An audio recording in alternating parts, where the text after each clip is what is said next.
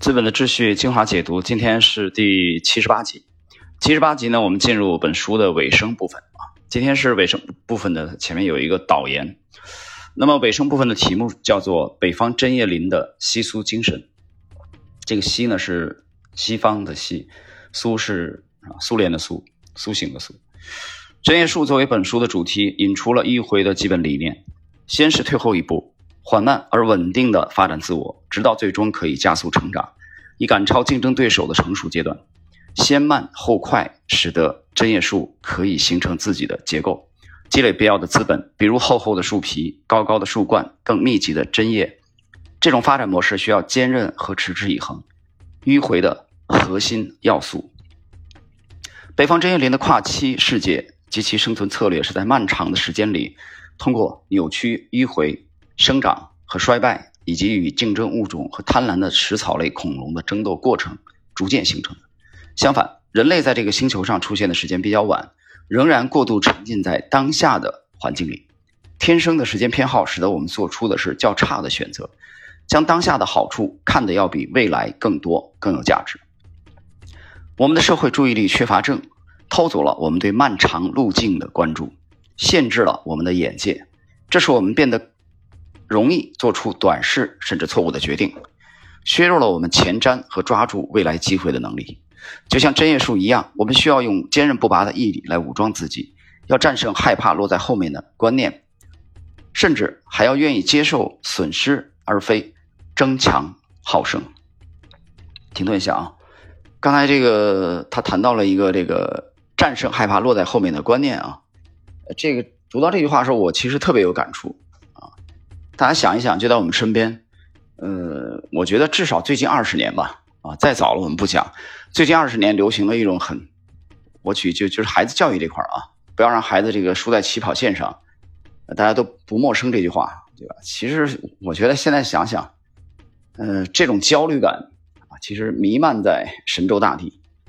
每一位，我我觉得可能是不能说每一位吧，绝大多数家长都在这个氛围里，对吧？那么小的孩子。啊，就得摁到那儿，各种各样的培训班啊，各种各种各样的才艺，低龄的儿童就开始了啊，唯恐这卷啊，这种卷的这个氛围当下，没有几个人能静下心来想一想啊，那某些地方的孩子们好像不是这样啊，他们在低龄的阶段基本上是纯玩啊，做这种游戏啊啊启发的。启发式的这种，那么这种卷，我觉得其实很有意思，因为比如说我我这个啊，今年这个南迁以后，呃，看到的是另外的一种啊，就是因为你住下来嘛，你不是旅游的性质，常住下来以后，你你接触的会越来越多，哎，你会看到另外一番风情啊，这个其实有机会大家去。啊，去了解一下。有人说，那我在这个氛围当中啊，我不卷是不行的啊，不卷我孩子就没机会了。你认为你卷了，你孩子就有机会吗？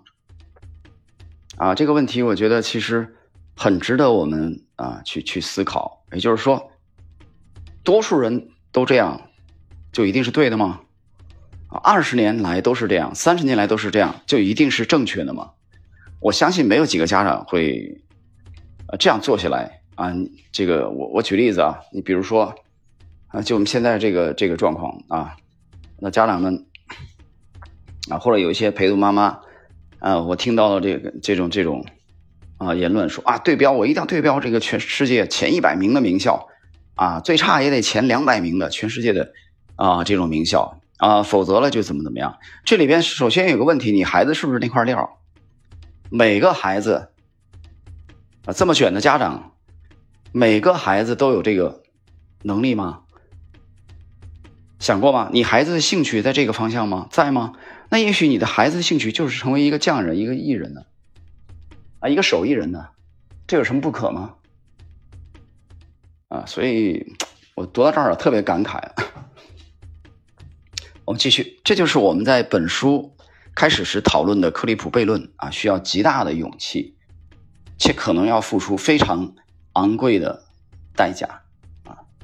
这个谈到这儿，昨儿啊，昨儿跟两个朋友，我们呃上午在聊天啊，聊的时间比较长，所以中饭的时间比较晚啊。其中一位呢，就带我们去了这个这个黑森林的啊这个餐厅啊，他那感觉其实挺好。不过这种这种餐厅，其实在这个城市很多很多啊，古木参天的那种感觉。其实你你去看那种树啊，你其实从我下飞机的第一天啊，到它这个市中心去，我看到了很多这样的啊原生态的这种这种树木。这种树木没有七八十年、百多年以上的这种生长啊，它不会有这样的直径，不会有这样茂密的枝叶。啊，这个细节就告诉我什么呢？其实昨天上午时候朋友也谈到这个细节，他也觉得很震惊，真保护的非常好。为什么保护的非常好？因为没什么干预，对吧？为什么没什么干预？他放手，他不管啊。你干预他干什么呢？对吧？你你你才长了五六年，咔就给他割了。为什么给他割了？因为一届只有五年啊，你不给他割了，我留给下人干啥？干啥呢？对不对？所以说，长期思维、短期思维，其实在它贯穿在了我们生活的。呃，方方面面每一个阶段。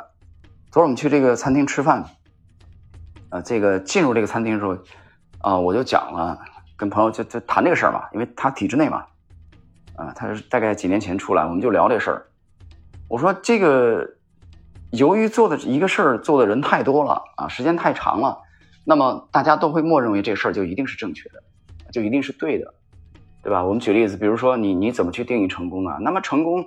呃，最主要的就是两两个衡量标准啊。第一个，你 money 钱够不够多啊？其实应该颠倒过来，首先是权力啊，你位置够不够高，你官够不够大。第二个是钱够不够多，是吧？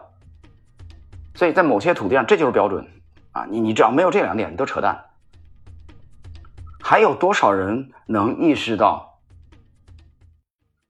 其实，在地球上还有另外一种成功的标准，什么呢？就是能充分的、比较充分的按照自己的意愿去生活，啊，去选择自己的生活方式，对吧？我他妈不想鼓掌的时候，我就不鼓掌；我不想微笑的时候，我就不微笑。你们都举手，老子可以不举手啊！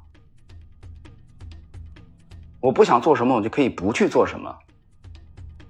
想过吗？那些一心只追逐 money、一心只追逐 power 的这些人，想过吗？没想过。好，我们继续。就像这个，这就是我们在本书啊开始时讨论的克利普悖论，需要极大的勇气，且可能付出非常昂贵的代价。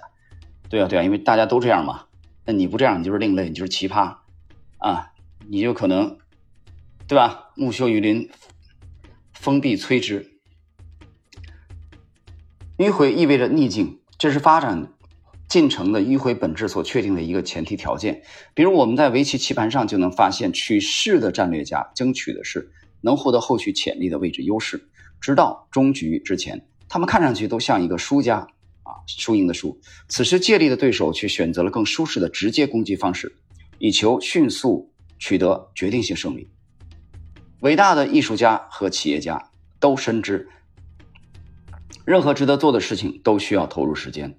作为他们的极端对立面的军事战略家同样如此。因此，我们的文明光谱既包含了创造者，也包含了破坏者。